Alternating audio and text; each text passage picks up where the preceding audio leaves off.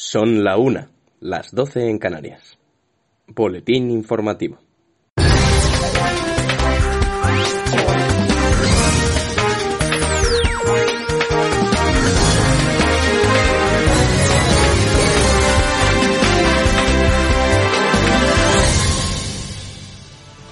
Muy buenas tardes. Sánchez ratifica su apoyo a la propuesta marroquí sobre el Sahara y Podemos la acusa de seguir la estela de Trump.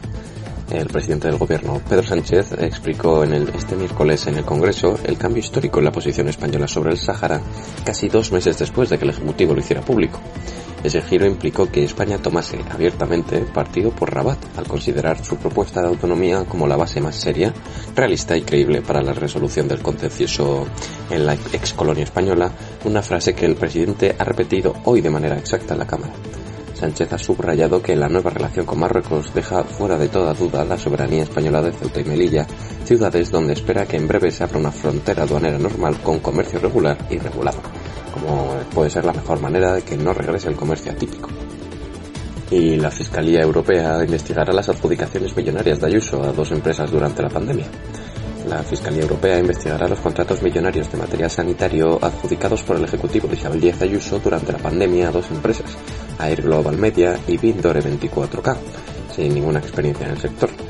Según detalla este órgano en sendos escritos, las pesquisas se inician después de que en abril el Grupo de Unidas Podemos en la Asamblea de Madrid presentara una denuncia por, por las supuestas irregularidades en la adjudicación a estas mercantiles por el procedimiento de emergencia, un sistema excepcional que permite darlos a dedos sin abrir expediente y con muy pocos controles previos. Y las nuevas indagaciones de Hacienda amenazan con reabrir la investigación sobre el rey emérito.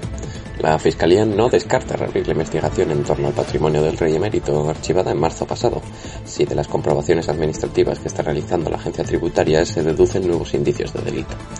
Fuentes del Ministerio Público señalan que todavía no se les ha notificado el resultado de las comprobaciones que se están realizando en torno al cumplimiento de sus obligaciones tributarias por parte de Juan Carlos I, pero esperan a que éstas concluyan, pues si Hacienda haya indicios delictivos, elevará el informe a la Fiscalía para que los investigue.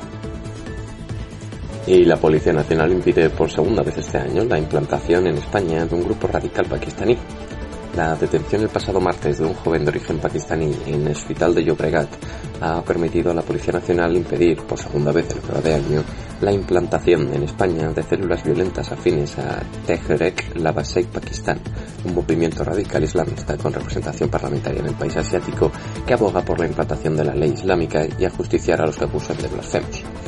El arresto se ha producido a instancias de la justicia italiana dentro de un operativo antiterrorista en el que han sido detenidas otras 14 personas en el país transalpino, según ha informado el Ministerio del Interior.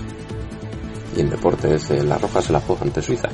En el Parque de los Bastiones de Ginebra, los tableros de ajedrez gigantes enlosados al suelo están rodeados de avispados jugadores locales que trituran en pocos movimientos a los osados turistas que se atreven a arrastrar las pesadas piezas.